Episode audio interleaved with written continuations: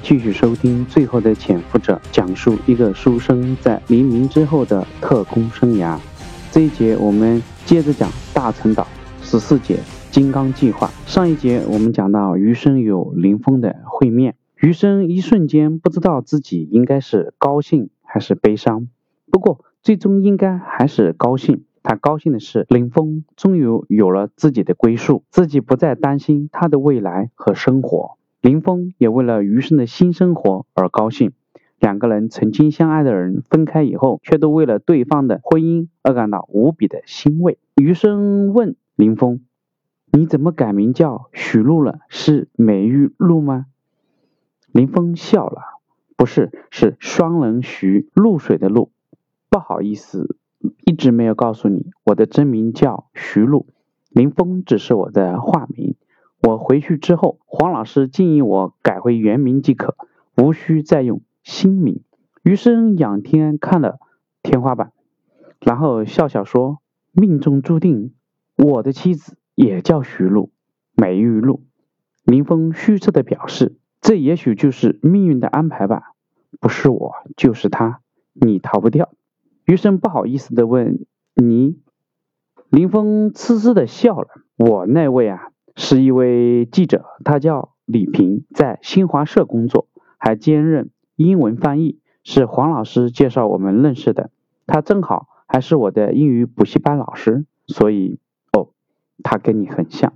说这个话的时候，林峰突然红了脸，然后两个人都坐了下来，相互介绍了自己的生活。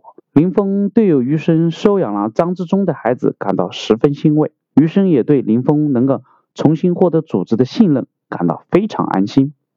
时间很快就过去了，黄部长来催林峰了。余生关心的问林峰要去哪？林峰伤心的回答：从哪儿来，回哪去。本来组织上是想让我过来一下，辨认你就回去，能和你单独待一会儿，我已经很满足了。林峰问余生：你要去哪？余生喃喃的回答：我也是，从哪儿来，回哪去。林峰哭了，我们还能见面吗？余生忍住泪水，会，一定会，无论何年何地。由于余生的身份得到了确认，为了更好的发挥他的作用，黄部长按照命令将余生和陈林秘密的送往溪口，并留给了他们必要的路费和去澳门的手续。余生和陈林没有交流，他们在公安局都说了什么？他们默契的在溪口待了两天，余生将所有的地方的照片都拍了下来。这些照片应该足够让蒋介石安心了。随后，两个人一路向南，从澳门转往台湾。叶祥之像迎接凯旋的将军一样迎接他们。余生亲自将洗好的照片交给蒋经国，同时将。蒋氏故居的现状以及蒋氏宗亲生活的现状写成了报告，一一上交。据说蒋介石和蒋经国一起看这些资料的时候非常高兴，这了却了蒋介石的一个牵挂。思乡情重的蒋总统甚至一度视余生为恩人，这又让这个叶祥之酸溜溜的了。随后，为了表彰余生的英雄伟绩，蒋介石特意。受命，啊，蒋经国下令任命余生为国防部情报局南方工作组组长，常驻香港，脱离危机四伏的大陈岛前线，而前往繁华之地的香港，这就是莫大的奖赏。当然，在去香港上任之前，余生还要再回一趟大陈岛交接工作。就在余生到达大陈岛之后，解放军华东军区发动了。一江山岛战役，解放军在这次战役中由华东军区参谋长张爱萍统一指挥，是解放军首次海陆空三军的协同作战。经过三天战斗，解放军占领了该岛。一江山岛指挥官王生明被击毙，副指挥官王蒲洲被俘虏。英勇的王生明司令啊，兑现了自己不成功便成仁的诺言。他在弹丸之地的。一江山岛坚守了三天，可惜他的顶头上司秦东昌司令却无法兑现自己的计划了。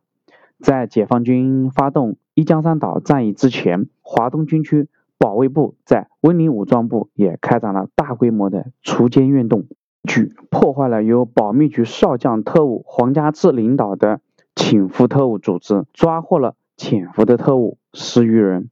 这些特务长期潜伏在温岭县武装部，通过各种方式实际控制了石塘镇一带的巡逻和暗防工程。此次行动使得国民党大城防卫司令部秦东昌司令的围魏救赵的计划还没有开始就夭折了。没有了内应，面对解放军对一江山岛的凌厉攻势，大陈岛的守军三天之内没有任何的救援行动和反击行动，这让台湾蒋总统大为光火。秦东昌司令是出师未捷身先死，被国防部召回台湾。四十六师师长刘连一接替了司令任务，而刘司令上任的第一个任务就是执行全体大城守军和居民撤退台湾的“金刚计划”。不过，不论哪个计划都和余生关系不大了。他要向黄家志交接工作。皇家支持时是忙得焦头烂额，索性他就让余生将潜伏的特务安排好再走。原来，按照毛人凤之前的命令，任何地方失守以后，都必须派一部分特务原地潜伏，以备反攻。大陈岛也不例外。虽然大陈岛一万多居民都被要求撤往台湾，但仍有四十多个人不愿意去。这些人将在撤离的时候疏散到下屿岛上。留下的三个特务被安插在这些人里面，无疑这是一个非常危险的任务。大陈岛上的特务全部都是避之唯恐不及，好歹有一个叫王一才的特务，贪恋那二十两黄金的活动经费主动留了下来。除此之外，再也没有别人。就在余生犯难的时候，韩世昌出了个主意，不是还有两个本地人吗？顾楚婷和吴思孝。他们也算是保密局下属人吧，没人就去安排他们去呗。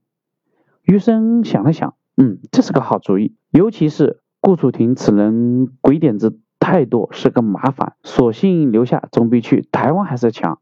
但是怎样才能把这三个人留下的信息给黄部长他们呢？这个问题解决的也挺快，因为韩世昌肯定要带余妹走，可是余叔并不打算离开大陈岛。他告诉余生，余妹嫁人了。